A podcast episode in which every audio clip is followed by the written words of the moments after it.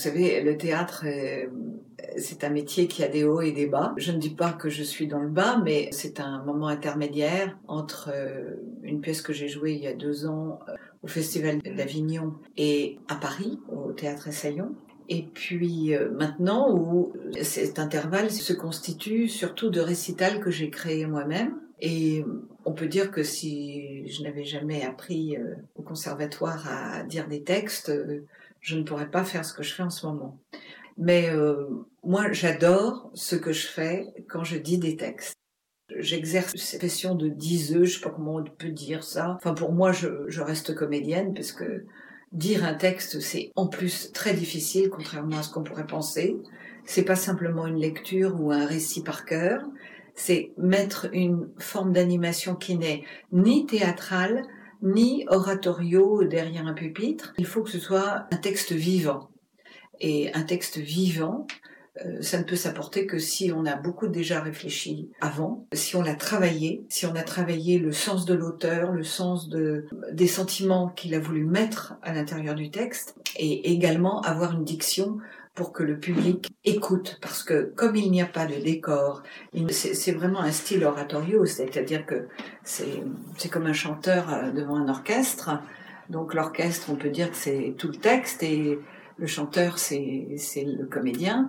Et effectivement, on doit avoir une projection et du texte et de la voix et une diction qui correspond au texte. Ça, je, je suis extrêmement vigilante là-dessus. Moi, j'ai décidé de, de, me faire entendre, de me faire comprendre. Et puis, surtout, j'ai décidé quelque chose. C'est-à-dire que quand je suis en position de travail, si j'ose dire, je veux que le public entende et écoute et comprenne. Entendre au sens noble, large. C'est-à-dire qu'il ait cette, cette écoute totale pour être avec moi. Voilà. Donc, c'est pas une question de regard, mais c'est une question, il y a du regard, mais il y a, réellement, bah, maintenant, on fait ça. Il n'y a plus rien d'autre. Voilà.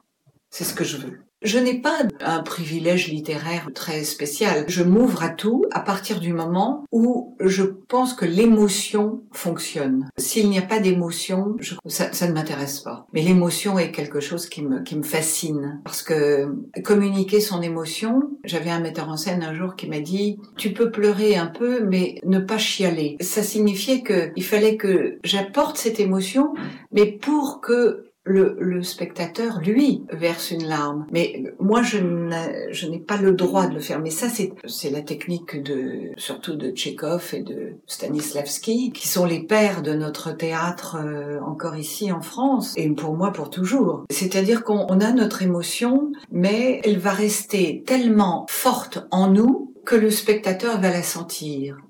Voilà, ça c'est ce que je recherche dans tous les textes. Alors même une émotion, elle peut être drôle hein, aussi, évidemment. Elle n'est pas forcément triste. On n'est pas euh, dans l'émotion euh, grave euh, de la mort. Du... On peut être dans le mariage, dans, dans la folie, dans les rencontres, dans la nature, aimer un arbre, une fleur, décrire la beauté d'une fleur. J'ai été professeur à un moment donné de diction au cours de Raymond Aquaviva et je disais aux élèves une phrase, c'est un bouquet de fleurs. Vous avez divers, de la sauge, euh, du lilas, des roses, des, et vous allez, et quand vous assemblez tous ces mots, toutes ces fleurs, ça forme un bouquet, ça forme la phrase. C'était pour leur apprendre à, à comprendre que chaque mot est utile. Ce que je peux faire, c'est transmettre ce que j'aime et le donner comme un bouquet de fleurs, comme je disais.